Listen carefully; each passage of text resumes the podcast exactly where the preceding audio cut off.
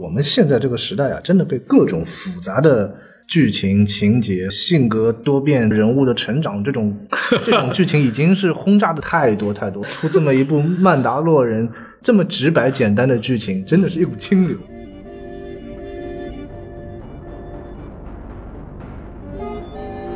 好，欢迎收听新的一集什么电台，我是孔老师啊。今天我们呃，终于到聊星战的时候了。这个节目放出来之后，估计会就是在星战上映可能两周、两周、三周左右，然后我们终于来有机会来讲一下这个东西。然后今天今天有嘉宾啊，这个。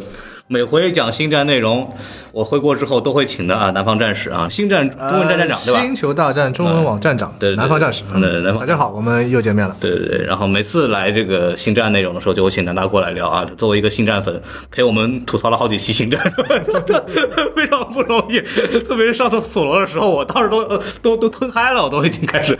对，今天还是星战九来了嘛，要想请他过来讲讲。然后正好那个美剧《曼达洛人》也在这周完结，其实是，然后。第八集嘛结束，然后顺便找他过来聊一聊，然后我们就好。我们先从这个评分开始讲。《然后曼达洛人》其实从上映之后口碑非常高，可以说是呃今年可能口碑最高的美剧之一了。甚至很多媒体说它是年度第一美剧。这样，我觉得之一有可能都能去掉。真的，身边好多这种平时不不看星战的，都都在说《曼达洛人》什么，朋友圈也都在发。我说，诶，我说你也看，然后。呃，对，包括很多什么什么尤达宝贝啊，是吧？Baby Yoda，就是是可以说是出圈了这么一个，按照我们粉丝的这个说法的话，可以这么说。然后，当然我我个人还是战守望者，我觉得守望者比较好看。对，然后那个呃，说一下评分啊，豆瓣口碑很好嘛，然后豆瓣是九点三的，MDB 是八点九，所以包括是国内国外，其实对这个观路人缘的口碑都非常好。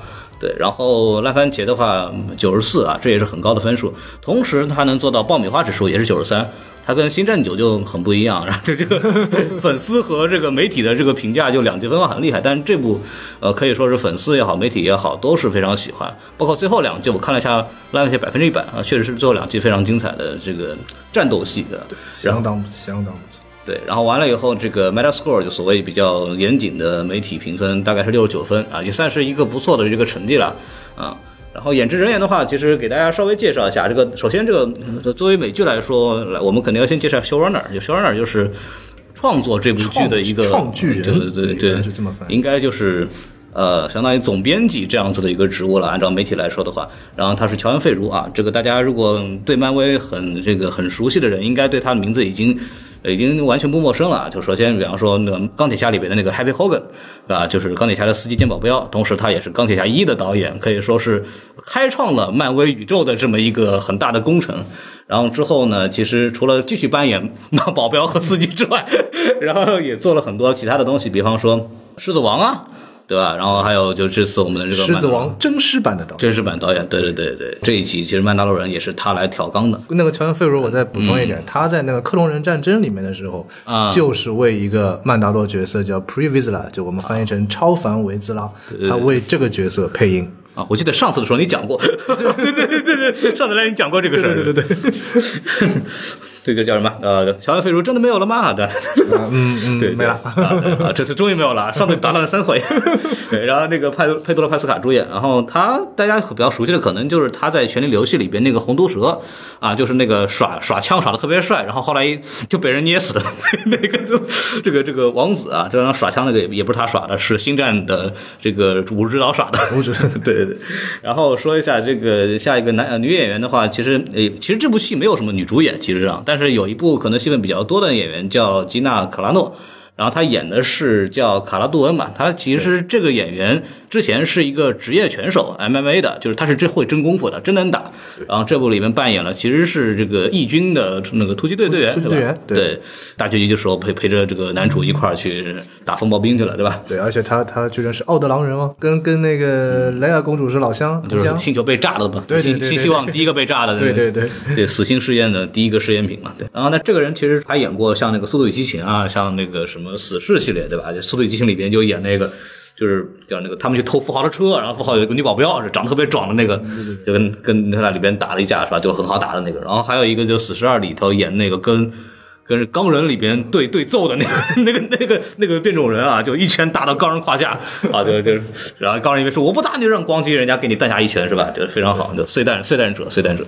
而且他还在那个好像是在哪个游戏里面，红红警里面，他好像过场动画里面他啊哦是吧？就出来过。然后当时有有有个造型，就穿着好，我我我我游戏玩的玩的已经时间比较久了，好像是一个是那个红警里面好像是演一个苏联的这种那个嗯。好像是我我我记不记不得了啊。然后他还是那个亨利卡维尔的，就是超人的前女友前女友。超人可以啊，超人很猛啊很猛很猛，这这这家暴起来，这玩意儿吓得过谁？这玩意儿。所以是前女友。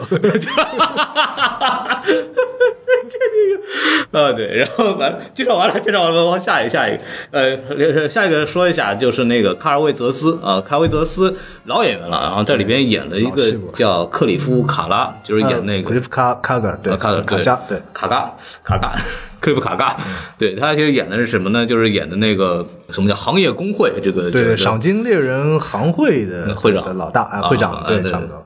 啊，然后这个人啊，在电影里边其实有很多很有意思的这个角色啊，就最有名的我知道的就是阿波罗奎德啊，这个喜欢拳击的看过一个电影叫《洛基》，对，里边一个非常非常重要的洛基亦师亦友的这么一个对手啊，还有他的这个朋友，一个叫什么阿波罗奎德，然后。呃，可能新观众呢，如果看过洛基系列，有一个东西叫奎德系列，啊就是 Michael B. Jordan 演的那个版本。那个奎德呢，就是阿波罗奎德的儿子，在这个剧情里边，其实是一个非常非常重要的这么一个人物角色了，在电影史上面。对，他是老角色，他在那个八十年代那个施瓦辛格州长演的那个，那我铁血战士我我也忘了，对对对，铁血战战士里面，对他也是演过一个重要的那个一个美军士兵嘛，但后来对被被铁血战士给干掉了。啊，黑人必死定律是吧？之前的有什么，那那最后就州长活下来了。啊，对 对没有主角光环，嗯那个肤色没有关系。对，然后他之前在呃 Toys 就玩具总动员里边，其实演过配音，就是里面有一个叫什么。Comeback Car 就是一个格斗的这么一个玩具，是吧？然后就是那种非常中二，什么时候你们要好好修炼，就说那种很奇怪的话，就是就是 This is the way，对对对，会说这种东西，这这才是修炼之道，这就得该就说这种东西，就很像这部剧的一个格言了。对，然后下一个我看大家非常有印象的一个一个机器人叫 IG 啊、i g 杠十 IG 十一应该是 IG11 对 IG 牛逼啊，IG 牛逼，对，好像有点串戏了。IG 牛逼，牛逼，对对。然后他是有两个人扮演的，一个人扮演声音，一个人扮演他的动作捕捉嘛。然后呃，动作捕捉叫瑞奥阿克福特，这个其实不是一个特别有名的演员，大概演过一些电视剧什么的，然后也不用太多说。但是他的这个声优就非常牛逼了，这个人叫泰卡瓦蒂提，对对他演过他他演过什么呢？他演过这个《雷神三》里边的那个石头人，他导过什么呢？导过《雷神三》？这是一个呃很很跳脱的这么一个导演，他但他自己也是《曼达洛人》里面好几集的导演。啊，对对对对，嗯，哎，最后一集就是他导的。啊是啊，对，最后一集是他导的。啊，电影级导演导，怪不得。对，然后他的导演风格就是那种很跳脱的，很喜欢大家做一些即兴的演出啊什么的，就是这种导演。所以《雷神三》就就异常的欢乐，是吧？然后包括《雷神四》好像也是他来导的，嗯。然后说一下配乐啊，配乐叫路德维格·格拉松。这个人呢，就是也是跟迪士尼非常渊源，因为他是黑豹的配乐，并且凭借黑豹的表现拿下了最佳的呃作曲。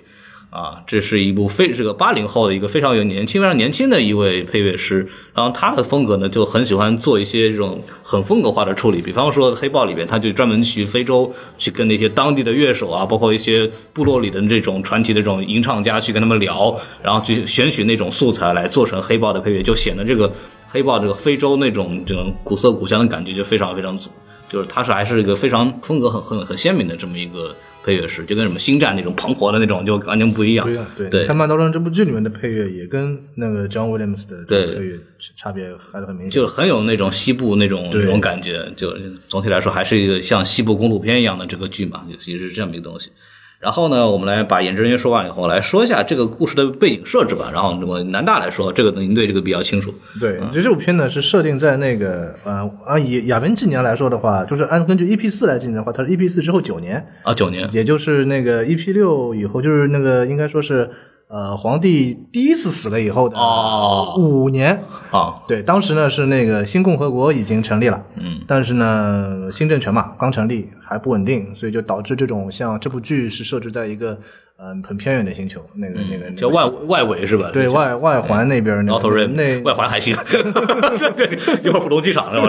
对，在浦东机场更还应应该还更远一点。对对对，那个星球叫的名字叫内瓦罗啊，呃 n e v e r o 然后在这个星球上发生的事情，然后那边呢，他很显然他那个老政权的人就是帝旧帝国的人没清洗干净，对对，还有很多这种帝国余孽，帝国余孽、帝国残余啊。然后这个事情就很很有意思，它既是赏金猎人工会的总部所在地啊，又是那里当地又活跃着一支帝国余孽啊，对，它就它是这么一个背景。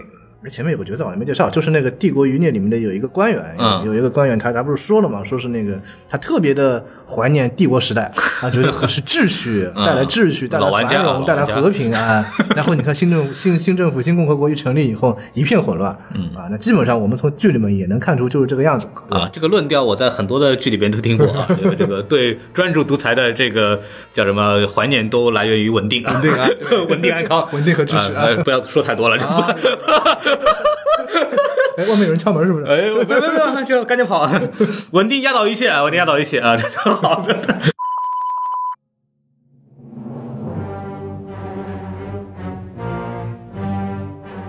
讲的就是一个就是旧秩序崩坏，然后新秩序还没有建立起来的法外之地的概念，其实很像西部片的设计。对，就美国西部片当时也是一个西部大大开发。我的妈呀，怎么又到国外去了？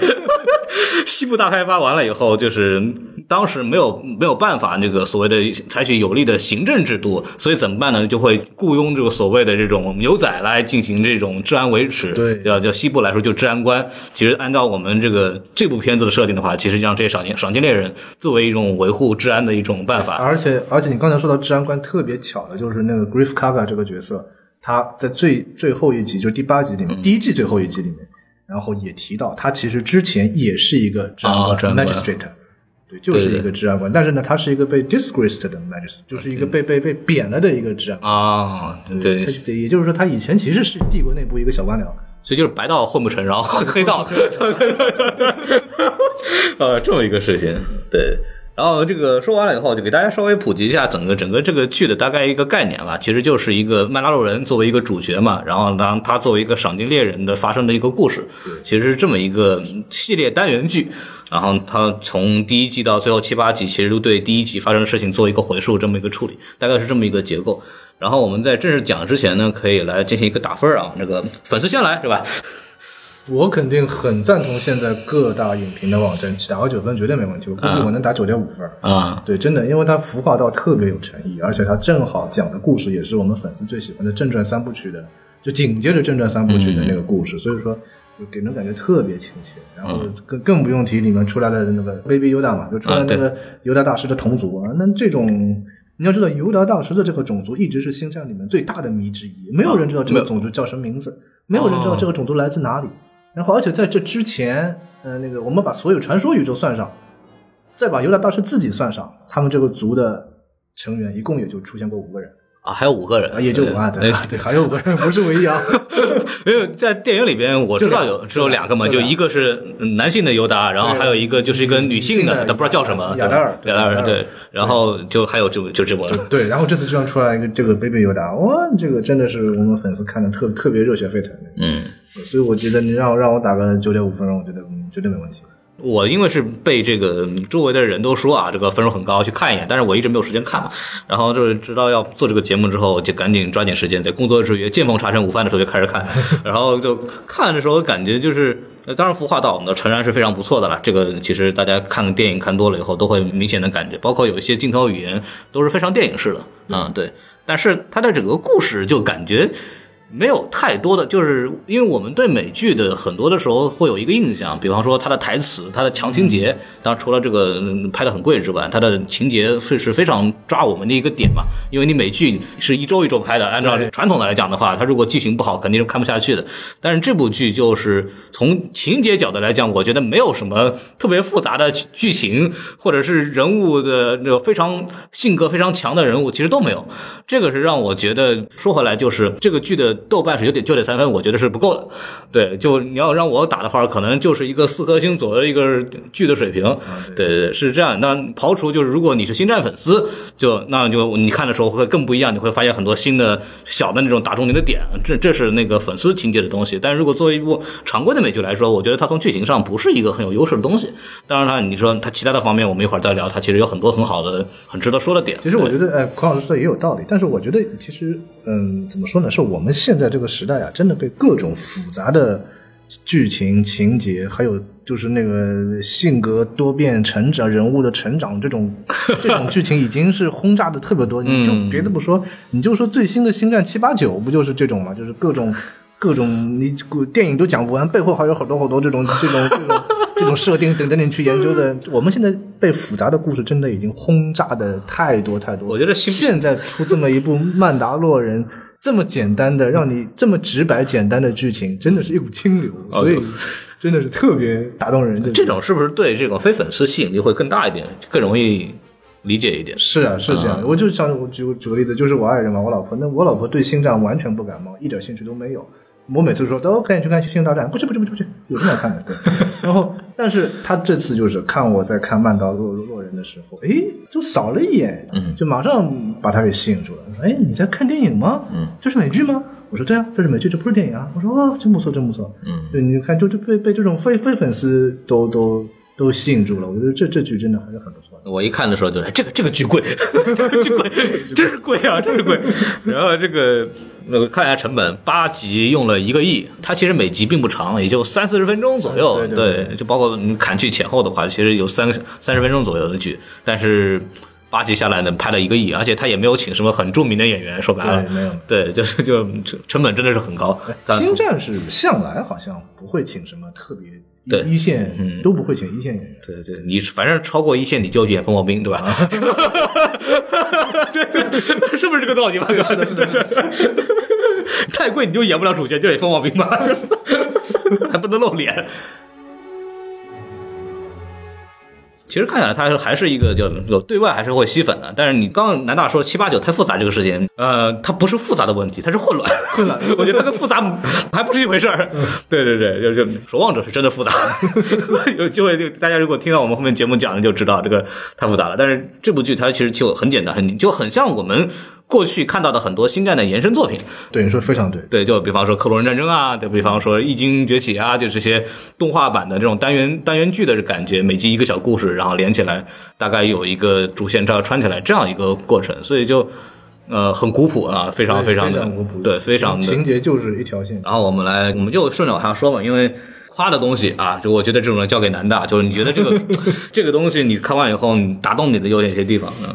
打动我的还有就是怎么说，他特别的对别的这种作品的致敬，但我觉得这可能也是因为一种节约成本的一种考虑。啥玩意儿？我不是什么东西？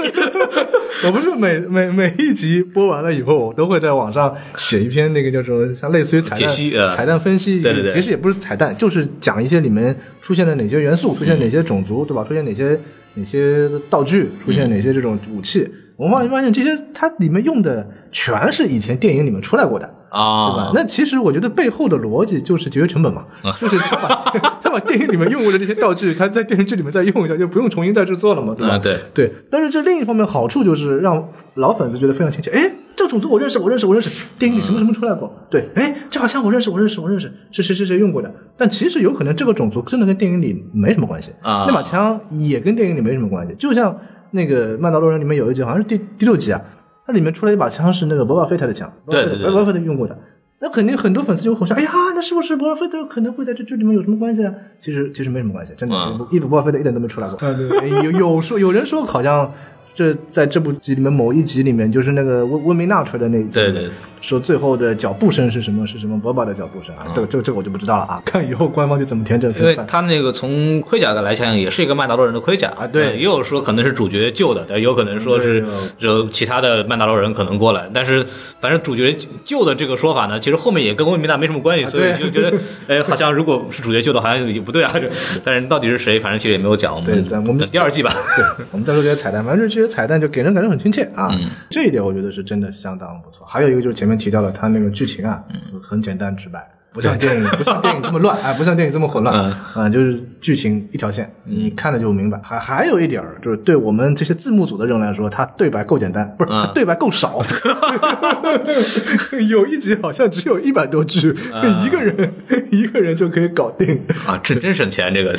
哎，但是这样其实应该是怎么说呢？它更让观众可以关注于对画面的一个、嗯一个一个一个重视、一个了解，就更让我们去看，它其实就是在向观众传递它服化道做的有多么精细，嗯，对吧？它就很像我们对一直说星战非常亮点的地方在哪？就它的世界观嘛。对就这个剧其实是用来拓展世界观来作用的，就是告诉大家这个星战到底是个什么样的世界。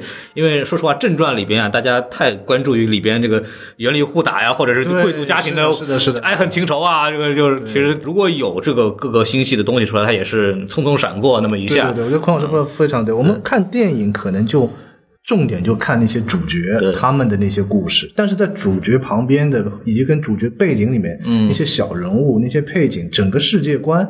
到底发生了什么事儿？其实我们看电影的时候是不太会去，就除了粉丝以外，其他观众是不太会去关注的。但这部这部剧，他就把这些可以说是一些背景的东西给拎出来。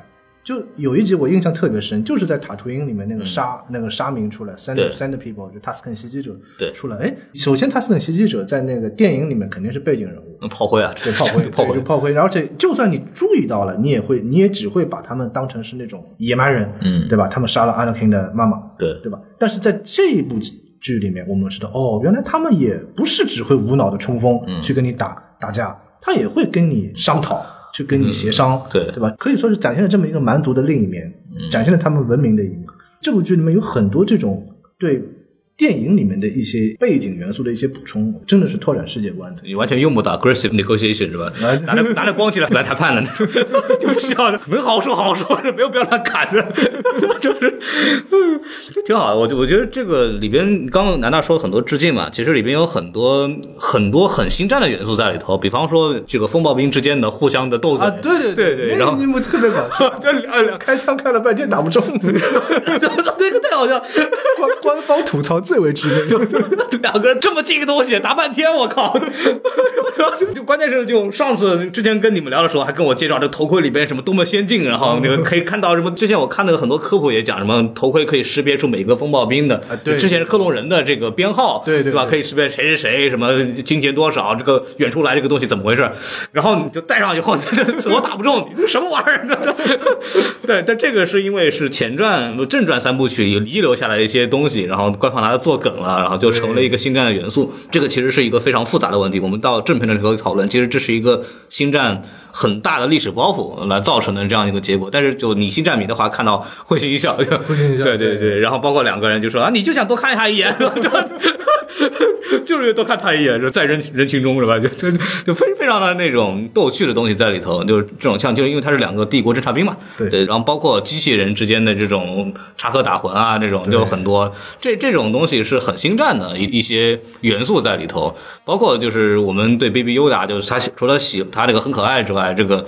呃，当然，就现在迪士尼越来越会做这种萌物了啊。这个、哦这个东西还有一个彩蛋，就是什么呢？就 Baby Yoda 这个事情，其实是一个埋得很深的这么一个这个一个惊喜，因为之前谁都不知道有这么一个东西出来。然后这个事儿怎么回事？之前那个有一个演员叫 Donald Glover，嗯就是有现在演年轻版的那个呃兰德卡瑞辛的那个演员，他跟那个乔恩费如就聊这个事儿，说说观众现在喜欢惊喜。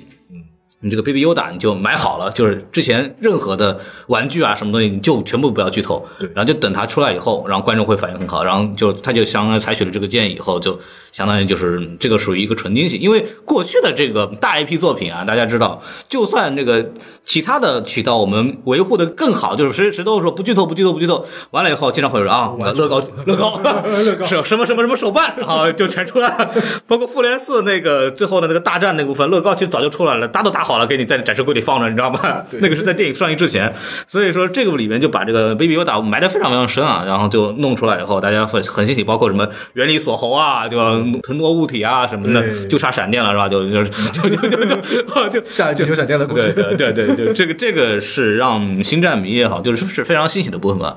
包括里边其实我印象很深的是，他作为很多呃电影手法来拍摄，比方说在那集去劫狱的那一集，对，那集是很有这个大逃杀的感觉，啊，有有每个人进去以后，他用不同的方式把他干掉，然后对包括用一些密闭空间里边用到的空间的一些技法，然后用让这个摄像头啊什么东西，就拍的是这个是。很电影感，就很舒服。如果你作为一部，虽然它剧情真的不复杂，完全不复杂，但你作为一部纯的视觉欣赏，你会觉得啊、非常非常的这种舒心。而且它从风格上其实也是非常延续了正传三部曲的风格。因为我爸昨天跟我一块儿看最后一集的时候，他就说，呃，说，哎，这个都已经这么先进了，你们都已经用上这种呃什么超空间技术了，为什么这个机器人还得做的跟人一样？就像你知道，按照我们这个正常的科学发展逻辑啊，就是是不是很专业啊。对，对对，我我爸这个一下点出了这个一个一个大的问题，因为按照我们正常的科技发展啊，其实你到说到作为一个士兵来说，到底是一个人形的机器人管用，还是一个坦克管用？对对吧？肯定是坦克嘛对，这个人形机器人一定不是一个高效的解决方式。作为一个单兵作战来说的话，那么但是星战是因为它是一个七十年代、八十年代来延伸出来的一个作品，特别是正传来风格延续的话，那它就会有这很多当初的那些科学的被限制住的一些科学的想象。对，这个是一个很星战风格的东西，一定是老科幻才能做出来这种东西。作为一部一九年的剧，还是把这个风格延续出来了。这个我觉得是我爸一提，我觉得这是一个星战很大的特色，我们很少有人会说到的一个东西。其实，对呃，当然就是这种问题，呃，叔叔叔说的非常有道理，但是其实还是从，嗯、应该说星星战的那帮原力啊，就是那个呃打圆场的原原力是很强的，对，它其实是有解释的，有解释的为什么要用人形机器人？因为首先星战里面不是只有人形机器人，二兔就不是人，对对对对吧？那为什么要用人形机器人呢？它有一些解释，就就拿这个埃及系列来说，因为埃及，嗯，埃埃不不是埃及牛逼啊，埃及牛逼，埃及牛逼。为什么埃及呢？因为它埃及它是一个刺客杀手机器人，对，它杀手机器人它做成人形，它比较容易混到。啊混到这种人员众多的，就是你你那玩意儿能混到人员当中吗？你跟我讲，你实话跟我说，你好好打这玩意儿。我的我的原力还没那些，我的原力不如那些美国作家那么强，我已经我尽力了。啥玩意儿就混到人群当中了？就是你就得肯定戴兜帽啊什么那种情况？对对对对，对，因为绝地武士啊什么都选戴兜帽嘛。对，这个是一个。但是其实我爸那时候看的时候，看到那个里边那个看护的那个机器人，你知道吗？特别笨，你知道吗？那个东西，嗯 特别笨，对吧？但这个东西是星战的特色，就是它是个老科幻的味道。它如果没有这个东西，它不是一个老科幻。对，就还是如果你喜欢那种老派的东西，你会在这个剧里面发现很多你很喜欢那种粗粝的太空的这种西部片的风格，就这些东西都很有意思，包括整个人物变化。什么那个格里夫就是因为小犹大治了他的伤，马上反手，马上反手这这是一个多老派的设定啊！这这这是一个就是现在的剧观众很可能会会觉得，哎，为什么这就可以了？但是这个就真很老派啊！你要从一九七七年的新希望这个人物的转变逻辑来看，哎，这个合理啊！就你按照那个风格看，哎，这个合理。但是这个就是真的是很西部片，就是你救了我或者你怎么样，我一命还一命。所以说，南大其实正好说到这可以聊一聊，就是你这部剧里边有什么很有意思的彩蛋吗？很值得一提的、一说的一些。有啊，那个就是你前面说特别精彩的那个像恐怖片儿一样的那一集，第五集还是第第六集里面，最后出来三个导演嘛，嗯，就是。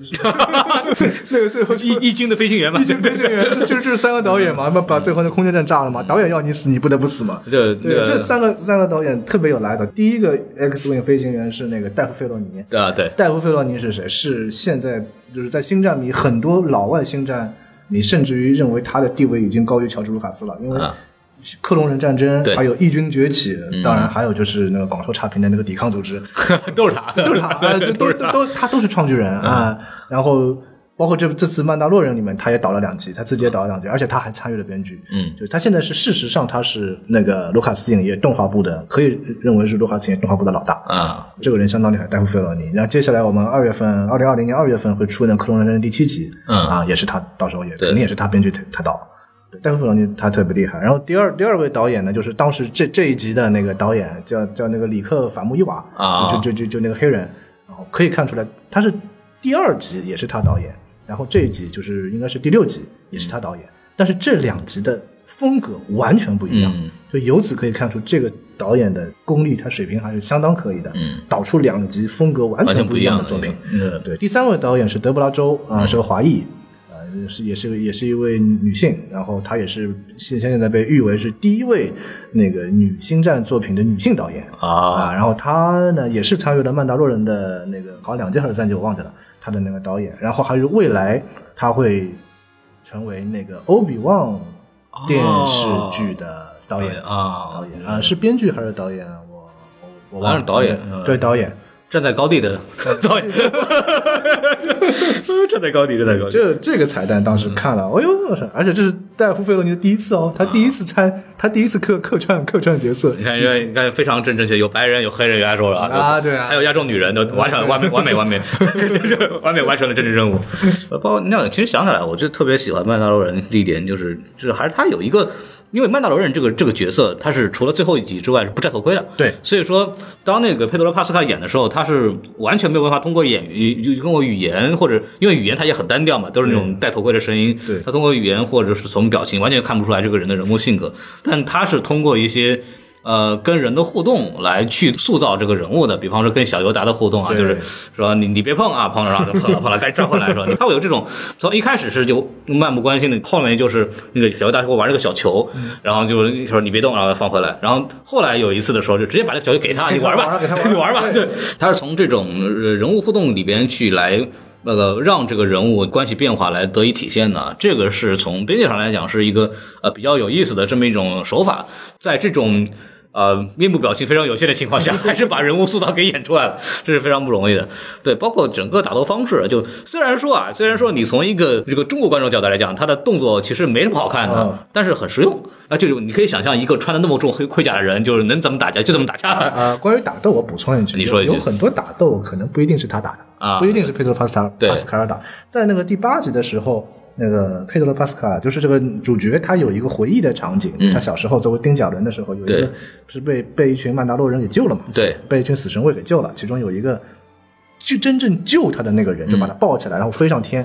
那个人是谁演的呢？那个人叫布伦丹·维恩啊、是那个美国著名的西部片巨星约翰·维恩的孙子。啊，姜卫，姜维恩的孙子啊然后关键点不在这儿，关键点这个布伦丹·维恩他本身是干什么？他本身是这部剧里面佩德罗·帕斯卡的动作替身。啊，这样子，对，所以说很多这个主角在里面打戏啊，可能不是不一定是佩德罗·帕斯卡，嗯对我呃可能就是布伦丹·维恩在里面打。不过就我觉得，就是你从看他的动作来讲，就很真实啊。就是因为因为穿着那种盔甲，你理论上他的动活动不会很灵活的，对他不可能打成那种像叶问那种是吧？叶师傅，我操，拿个棍就就特特别牛逼，是不是那样的？那就是打起来就很军方的那种那种做法。我觉得这个设计是很有意思的，对对。然后我特别喜欢他那个枪，那个枪又好是他那个收身是那个枪的作用还是头盔的作用，我不知道。就是他你是说他最早那把枪吗？就是那个带鱼叉的那个带鱼叉那个啊那把枪是很有历史的。那那把枪就是，首先它威力很强，对吧？然后还能插鱼，我感觉那个。然后，因为我没有搞清楚它到底是因为是头盔的原因，还是因为枪的原因，它是可以监听的。就可以，他就可以听到这个人物里边的那个隔墙的那个声音，在那个帝国残余的那个房子里边，他们在聊聊这个怎么去处置这个尤达的这个这个过程的时候，他把那个枪往那一挪，然后那个声音就放大了。我不知道那个枪是感觉应该哎，对这个细节我注意到，但是我感觉应该是头盔，头盔是吧？不应该是头盔。嗯。对。他那把枪我可以多说几句，他那把枪最早是来自于那个一九七九年，当时有一部非常在星战星战迷中间被认为是黑历史的片子，叫《假日特辑》啊。Holiday Special，啊，好的 special，对对对，special，但但那假日特辑怎么回事呢？是当时有一个电视台，他没，呃，他是拿到了乔治卢卡斯的这个编剧，嗯，这部电视电影编剧是卢卡斯，对。但是他呢，这部电视台根据乔治卢卡斯的剧本自己去拍了这么一个电视电影，然后拍出来非常烂，非常烂，以至于 乔治卢卡斯看了以后说：“我真的想把这部电视电影里面的每一个拷贝全部都删掉。”但是当然他没有做到，但是正因为如此，这么多年来，这部特别烂的电视电影就成为有点像这种写点经典，对，节点经典，就粉丝特别想去追求，我自己也收藏了一版这么一部片子《Holiday Special》。然后这部片子里面出现了一段动画片，嗯。呃，这也是很奇葩的啊，在一部真人真人电视剧里的真人的电视电影里面会有一段动画片，嗯。呃，这个动画片里面出现了 Boba Fett，啊，然后 Boba Fett 使用的那把枪，嗯就叫叫什么安巴相位什么爆能枪啊，对吧？嗯就是这部剧里面曼达洛人使用的这把枪。啊，可以看得出来，这个乔恩·费鲁这个人，他似乎也是属于那种把 Holiday Special 当成邪点的那 那个人。他在这个曼达洛人里面有很多很多致敬了那个 Holiday Special 的梗，哎，这个曼德洛人里面有乔治卢卡斯自己的一些东西，一时半会儿想不起来，啊好像就算有，他也没有官方说有没有直接就没有官方说他有直接参与的但是卢卡斯他确实那个就是有那些幕后剧照嘛，就是探班的肯定有的，对，但是有多少是他直接参与的，这个好像目前还没特别说。嗯哼。然后我们这个地方还会提到一个非常牛逼的东西，叫叫黑色光剑。按键按键，对 对对对，这个在第九集、第八集、最第八集最后的时候，那个从那个反派的时候抄出来，然后把那个 Moff 反派 Gideon，嗯对这个如果看过《克隆战争》这个动画片的话，应该是对他印象蛮蛮深的。只是超能维斯拉吧，然后是对，就是超凡维斯拉，超凡维斯拉对。当时说是从遥远的共和国里面，从绝地圣殿里面偷出来了一把剑，对因为他感觉好像从颜色上来讲，从这个剑刃的风格来讲，跟传统的这个绝地武士用的这个剑不太一样，对所以它是一个什么样的一个东西？那最早是出出自于克隆人战争，但后来在异军崛起里面就把它的历史呢又稍微的扩了一下。其实从剧里面我们可以看到，曼达洛人和绝地是类似于像不对付的敌人一样，对对对对。但其实，在历史上有一个曼达洛人啊，叫叫塔尔塔维兹拉，嗯塔维兹拉这个人，他是大概一千多年前，就是呃帝国成立一千多年前，嗯，他是作为一个曼达洛人的身份加入了绝绝地武士团，那肯定是园林敏感者嘛。然后他加入绝地武士团以后，他自己打造了一把光剑，就这把剑，暗剑啊，这是他他造的。但是他造完了以后呢，他后来去世了。他后来去世以后呢，按传统这把剑就保存在绝地圣殿里面。然后维兹拉家族的其他人就把这把剑给偷出来了。偷出来以后，就作为传家宝，就嗯一直在他们家族里面就传传，一直传到克隆人战争里面的那个那个超凡维兹拉手里啊，就是乔恩费路手死神卫的那个对死神卫的那个首领，对，然后这把剑后来呢，我们知道死神卫后来又跟了摩尔嘛，对，所以这把剑后来又到了摩尔手里。最后呢，摩尔又被打败了以后，摩尔把这把剑就带到了达索米尔。摩尔是达索米尔人嘛，他带到带到了达索米尔以后，就一直留在达索米尔，直到异军崛起里。角团里面有里面有一个曼达洛人，就是沙宾雷恩，对。萨宾，然后萨宾从摩尔那边又拿到了这把剑，然后他把这把剑拿在自己身边以后，还一度还受过一些绝绝地训练。绝地训练，但其实他不是原力敏感者，所以他训练的也没什么用。啊。最后他碰到了博卡坦，在在他又回到曼达洛，碰到了博卡坦，就是那个沙廷。欧比旺前女友公公爵对欧欧比旺哦前女友，欧比旺的小姨子啊，对他碰到了博卡坦，他就把这把剑又交给了博卡坦，嗯，然后博卡坦拿着这把剑，就是算是回到了，就是统一了整个曼达洛。哦，那么在在这部剧之前，在《曼达洛人》这部剧之前，黑黑暗剑的历史就这样结束了。然后我们的曼达洛人又出来这把剑，而且这把剑呢，居然是在 Moff Gideon 是在一个帝国残余的手里。对，对，我们就不免联想到，可能博卡坦之后，曼达洛这颗行星应该和帝国又发生了惨烈的战争。嗯，也就是剧里面屡次提到的大清洗。啊应该是这样。现在啊是大清洗是指的是 之后的那种，对，指的是博卡坦之后的那个对那个事情。然后可能在这场战斗中，这把剑落入了帝国的手里。但具体这是怎么回事情，现在还不知道，要看官方怎么去把这个故事给编下去。嗯，对。所以现在还有个问题，就是曼达洛人，曼达洛是一个星球嘛，然后就上面什么住的人叫曼达洛人，对吧？对对对就是这么一个逻辑。但是，呃，因为这部里面，包括我们说之前波巴费特穿的曼达洛人盔甲呀，包括这次主角，其实都是我们不是曼达洛人的这个所谓的真正的曼达洛人，我们是被人收养。嗯对对对，但但是主角就是我自己是曼达洛人嘛，所以他这个到底是一个什么什么一个制度啊？这个对对对，这个其实哎，就是柯老师问的这个问题非常好，就是这其实是确实也是，其实有点像现实生活中问你什么是犹太人，你讲不清楚。啊其实同样，你在星战里面问你什么是曼达洛人，其实这这也是一个不同人有不同人定义的一个说法。呃，那在其实，在传说宇宙里面，对曼达洛人的定义非常简单。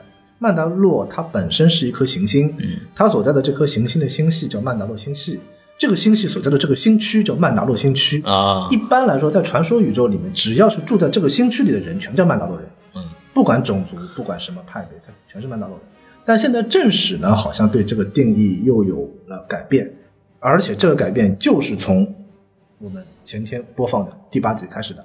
它里面提到了一个 creed，就是信条。目前看来，就是你要宣誓忠于这个信条的人，你就是曼达洛人，你才是曼达洛人。所以主角虽然他小时候不是曼达洛人，他是被曼达洛人收养的，但他在去，但他在这个故事里面他提到了，他后来宣誓了，那他就是曼达洛人。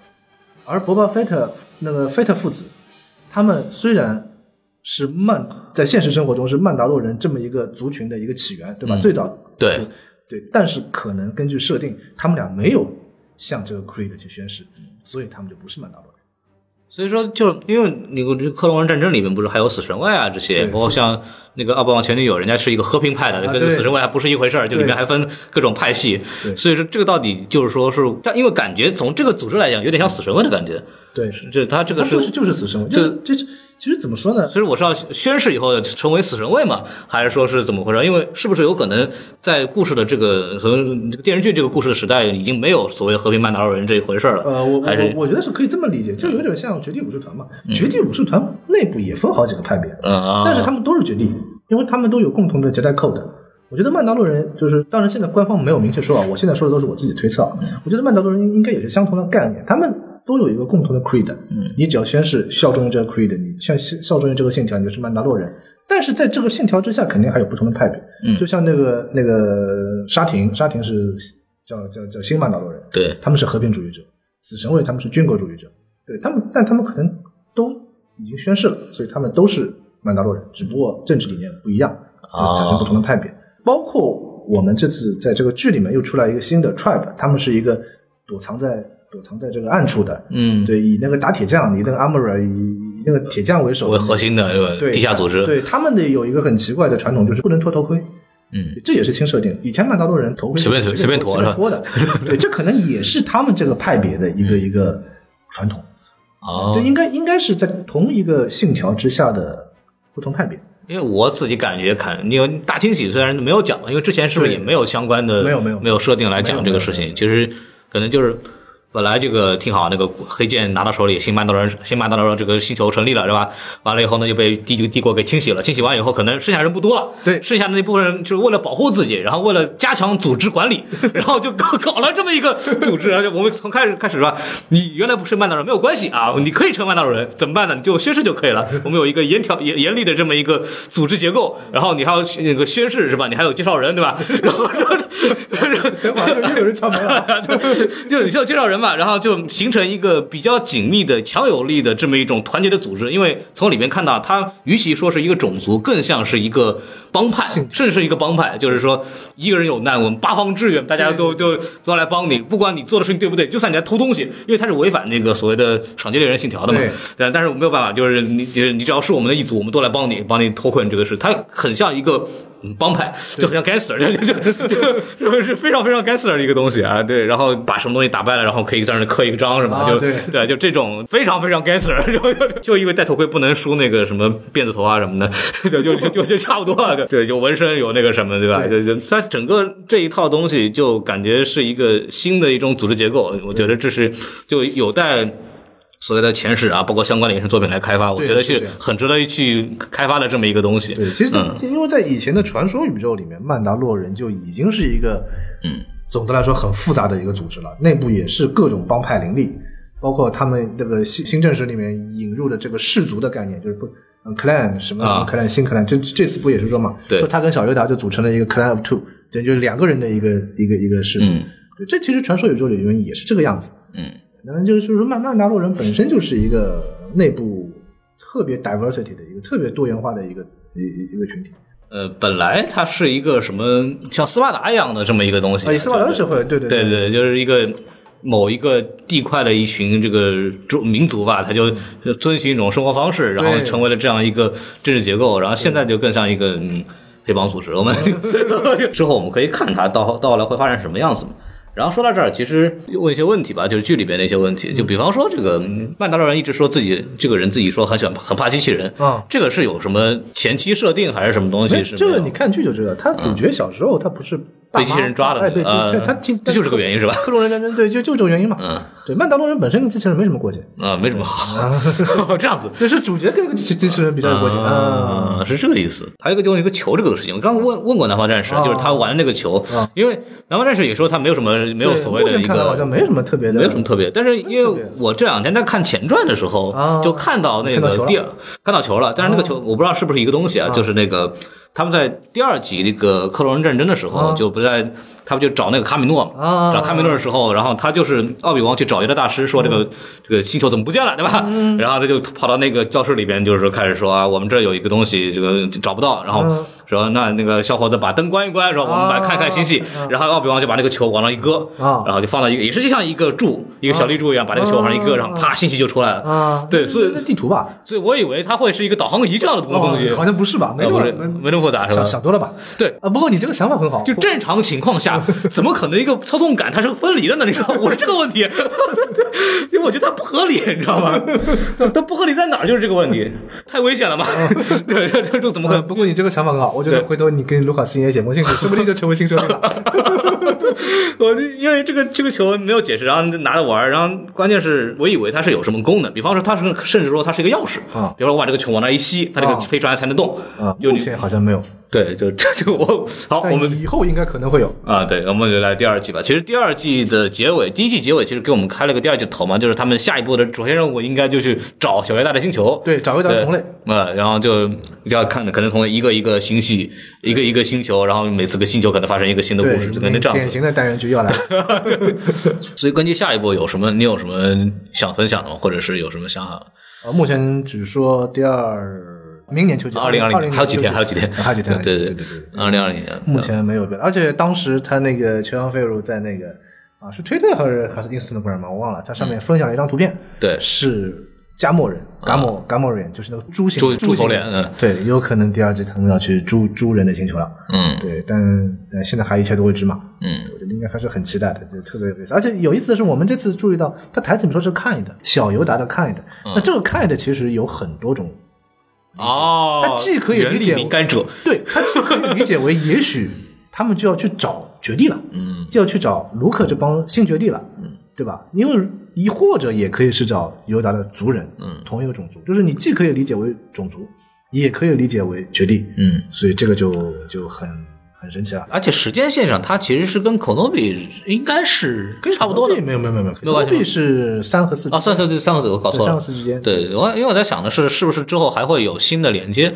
因为像目前还没有。像 Luke Skywalker，就是我们都知道 Luke Skywalker 成立共和国之后，他其实做了很多大事情啊对根根据这个无论是新正史还是传奇里边，对做了很多大，搞了很多大新闻吧。就是这个东西，我是一直很期待能拍出来的。嗯我觉得这个说不定能够，如果表现的好的话，能不能引到那个啊有可能因为 Luke Skywalker 上面去？当时那个现在是五 A B 完嘛，当时共和国都成立五年了，卢克斯盖沃克应该已经开始筹建新绝地了。对，对，也也许第二季他们会去就去找找卢克的新绝地去，这个也有可能。那这样找就没劲了嘛，就把小小尤达往那一扔，就就。我们还是希望小尤达成为一个曼达洛人，对吧？史 史上最矮曼达洛人。然后拿了个光剑，我操，拿了黑剑。其实我后面在想的是，这个剧到后面会是一个什么样的结果？它可能会作为一个新的宇宙的这么一个开始点，我甚至会觉得，啊，不是宇宙不可能，它肯定还是真实宇宙嘛。这是宇宙，就是新的一个，它就相当于是新故事线就是所谓的我们在帝国覆灭和第一秩序之间的这么一个故事线，其实有很多东西是可以讲的。就可以你拿这个东西做开头来去做一些东西，因为这里边很会自我吐槽的一个什么呢？就是吐槽这个新共和国建立之后，其实毫无作为。对啊，就就本来说我们这个地方啊，大家都好做贸易啊，都很都能赚钱，秩序非常稳定，是吧？夜不闭户，特别好，对对吧？这我们这个每个村都有居委会，就非常完美嘛。然后完了以后，这个新共和国来了以后，啥也不管，是吧？对啊对。然后其实我们从这个哎又要吐槽这个七八九了，这个这个新地新共和国完全没有存在感，到底中间发生了什么事情，其实就很蒙面。因为七八九七上来告诉你们啊，这个上来就是新共和国没什么了不起的，就没有军队，啥都没有。然后这个第九集上来告诉你，好，皇帝又复活了，就是他中间什么东西都没有讲。其实我在期待他可以去填补中间的很多东西，就比方说。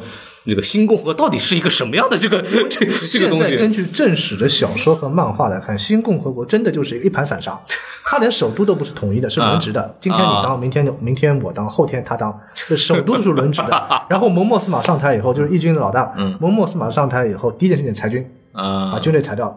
对，美美其名曰是，但是你想，你作为一个国家，你中央政府，你把国家机器最重要的军队都给裁掉了，对，那你这个社会治安肯定是肯定肯定不行的。你又不像我们国家有城管什么的，没事儿。哎，哎哎又敲门了，又敲门了，有人敲门了。我我这反正嗯，我觉得不严谨啊。我们等到后面再看，因为星战就是一个啊，主线就是正传故事讲不好的东西，我们来副线来想办法填的这么一个这么一个逻辑啊。对，就是这样。我觉得这部剧其实我稍微再补一个这个东西，就是这部剧里面还有一个很有意思的一个东西，就是它的设置方式。我们刚讲很花钱嘛，那到孵化道什么东西，就是从电影里面扒了不少出来，这个节约成本。还有就是这部剧为什么还可以？能把这个这么好的东西能拍出来，还有个原因就是因为用了这个新技术，这个技术新技术叫 VCam，就是我们叫 VR 技术的这么一个运用嘛。其实乔恩·费如就是在这方面开发的很早的一个人，从这个奇幻森林开始，然后到狮子王，然后包括那个斯皮尔伯格用在那个《头玩家》里面，其实也用到了这个就是 VR 这个技术去帮助拍摄。嗯，其实这个里边包括。之前甚至还有一部电影叫《游侠游侠索罗》的，对吧？对对，这个大家应该有印象，就是它都是用到了 VR 技术来帮助来去做的。我好像记得是，好像是不是《侠盗一号》也用过。小一号也用过，也用过，对，也用过，对，这这些东西，它每每个用的方式会不太一样。像这个狮子王，我上之前狮子王节目里有讲过这个东西，特别牛逼，他就把这个场景搭好，对，然后摄影机都是都是假的，你就可以再拿这个东西就就就那拍，导演拿俩说明就开始拍了啊，就这这拍，拍完以后扔给那个什么剪辑师就剪出来，然后再根据这东西，然后再去做信息化处理，然后就就成功了。它还是一个全纯 CG 的一个片子，对，因为没有没有真人嘛，狮子王也不用真人演。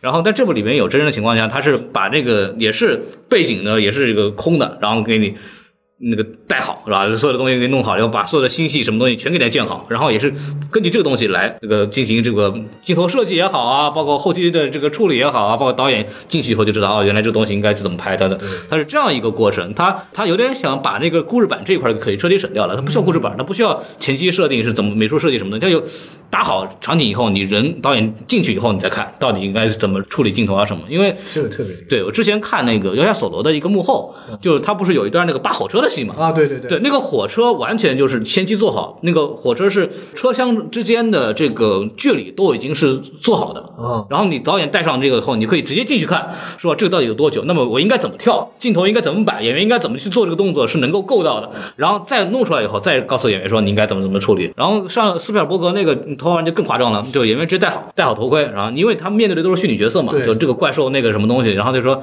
因为以前的话就举牌。往头上举个牌，说这就是怪兽，它就这么高，盯那个那个牌你就知道它是往那看就完了。然后现在是演员戴着头盔，你进去看到的那个人就是你在电影里看到那个人，对，就是你看，所以他就演戏的时候那个代入感又完全不一样。对，新的技术帮助这个导演做更好的判断。这一个当然是你不用搭实景，当然很便宜了，这是第一个问题。第二个问题是就是判断问题，你少犯很多错误。你才把你尺寸都所有的都都定好了，就是这么大尺寸。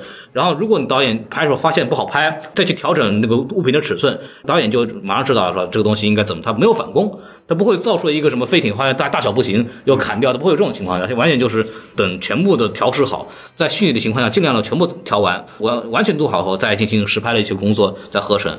这个是一个所谓 VR 技术在电影里边的一个很好的运用，因为我们。过去一直说 VR 电影这个事情，其实我自己永远从来都是觉得这事儿不太靠谱。为什么呢？因为电影是导演的艺术，就是导演来规定你怎么看这个，怎么去拍它镜头，然后给观众一种感受。但 VR 是你带进去之后，你自己随便看。对啊，对，所以说 VR 电影这个东西本身，我觉得是一个伪命题的存在。就是你有 VR 了，你导演性在哪里？这个镜头语言在哪里？是吧？这是不存在。但是 VR 技术在通过这种目前制作的方式来改变整个电影的制作方式和行业。这个是让我们觉得非常有意思的这么一个设定。这是因为从《头号玩家》开始，我去了解这个技术之后，我就发现真屌，对对，真屌。我我想到一件事，就是在那个我不知道孔老师还记不记得，就是在那个《游侠索罗》上映之前啊，那个卢卢那个卢卡斯影业，他发布过一段类似于这种全景式的呃一个片段，就是他们赌博赌博那个场景。然后就是，然后我们当时在国内发布的话，是发布在好像是优。优酷上也不知道是那个腾讯视频上，就是说你发布好以后，你观众就是我在我在那个电脑前面，我直接用鼠标去拖拽拖拽，我就可以看到整个赌桌啊，每个人在干什么事情，玩着赌桌的，就不再是局限于摄像头对着的那几个人。我觉得这个是不是也是类这个 VR 的这个东西，是就是其实是 VR 电影的这么一个一个一个东西，一个应用。对对对，感觉更适合做一些前期设定的这些帮助我来做宣传。因为我还是坚持认为，如果它是个纯 VR 电影，你进去以后你自己来决定看什么。那我还要你导演干什么，对吧？你导演的选择在哪里？对，看电影是运运镜在对你，你导演看电影是看导演的选择嘛，就是他选择怎么拍这个东西，他自己的问题。你进去后，你全自己看，你到底看啥？然后这个，然后今天我们其实就说到这儿。然后我们这个关于剧集方面，其实这八集其实没有什么太多的故事可以讲。呃，我我可以再补充，你说来来来，先哎说。不不不，我补充一点，就是这次曼达洛人特别有意思。我们知道星战他特别喜欢玩玩衍生作品，对吧？啊就是任何主主线作品出来，必然有小说、漫画、游戏带动，电影不不意外，甚至于连广受差评的抵抗组织都是这样。但是这次曼达洛人一反前例，曼达洛人都播完了，啊没有你们所看到的就是曼达洛人的所有故事。哦，它没有任何的什么图书啊，什么游戏啊，甚至于连什么连连连一一两集漫画里面提一下曼达洛人里面的新新的人物啊都没有。都没有。对，它就是这么一个故嗯事，没有任何旁逸斜出的这种这种衍生作品出来。这个是到目前为止，这个是有什么策略性的改变呢？还是不知道呀？啊我觉得这个还是很很值得玩味的。或许就是乔恩·费卢这个人，他全权掌控了整个故事线。嗯他不希望故事组就是衍生作品的那些人，故事组故事组去把他的那些故事再去扩开，这样防止他创作。或许是这样，啊我猜啊那么就只能让他自己来给我们解释一下那个球到底干嘛的。啊，对，好 好，那我们今天其实就就说差不多了，把这个剧集讲完以后，我们节目先截到这儿啊。然后欢迎关注我们的那个微信公众号 S M F M 二零六，加入微信公众号之后呢，可以加我们粉丝群，就可以进入我们这个跟大家这个影迷朋友们聊天儿。然后呢，南大的这个叫星球大战中文网啊，大家可以去看一下。当然，然后他自己有公众号，对吧？对然后包括南方战士的在知乎上是有号的，然后他会写，包括我们刚刚他讲到的，就是曼达洛人每集的这么个解析，其实都在上面有公布，呃，大家可可以看一看。包括每次星战结束这个保留节目都会有一个巨长无比的这个 整整篇解析啊，这个星战九都已经发布了，然后大家可以去关注一下看一看。然后还是希望大家能一如既往的支持一下这个可怜的星战星战粉丝群体。太惨了，呃就是这个，呃，我们我们需要更多的关怀。然后，希望曼达洛人大家如果喜欢的话，就是能够，如果你第一次接触到这个 IP 的话，也可以去关注一下星战的整个的这个世界。这个世界有多好呢？可以具体去听一下我们之前的星战八，还有那个游侠索罗的节目啊。我们其实之前请南方战士和卢克他们去聊了非常多关于星战粉丝文化的一些东西，大家可以去关注一下。然后我们就是再跟大家说再见，再见，拜拜。拜拜。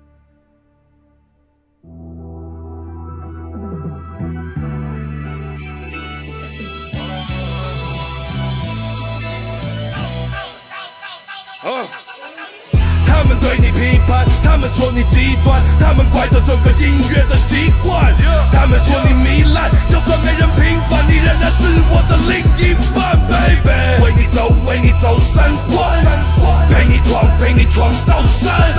我为你走，为你走三关，我陪你闯，陪你闯到山。嗯。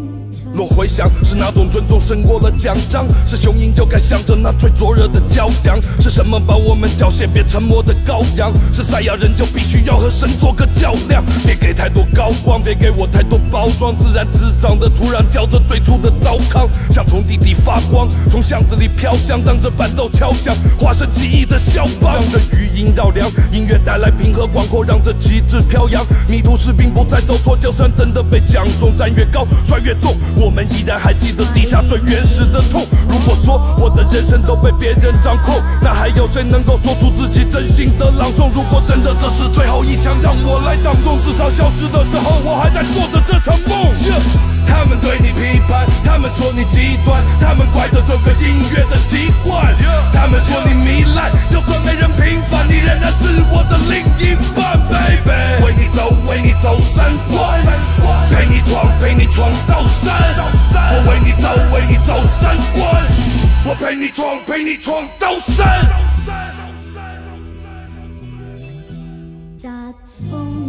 And we straight out the underground，触底在反弹，酒醉烈血醉烫，驻地在南蛮，兵来了降党，背后是湘江，神清也气爽，心脏发绿的光，路还在走着，就算镣铐在脚上，啊，不止被扯着，但是声音仍响亮，啊，不只为反抗，这是为了自由保障，未来孩子的思想才是国家的保障，今世或者前生，不求逆转乾坤，兄弟我们全认，不分姓氏年份，前世或者今生，同路人靠。靠缘分。三百六十五个夜晚追寻着宝莲灯，不小心踏入了历史的漩涡，一路颠簸，挑起计时的颠簸，音符对我的一切真实的解剖，在欲火中重生，在世俗中解脱。骗子太多了，电视不多了，都在一个院子不说，因为面子在搁着。限制再多，我们也坚持该说的。来这里你还听到头电视不播的，电子更重了，没有本质的提高，梗还在这呢，没人太子换狸猫。三跪着手，逼着我跪着走，也双手提交，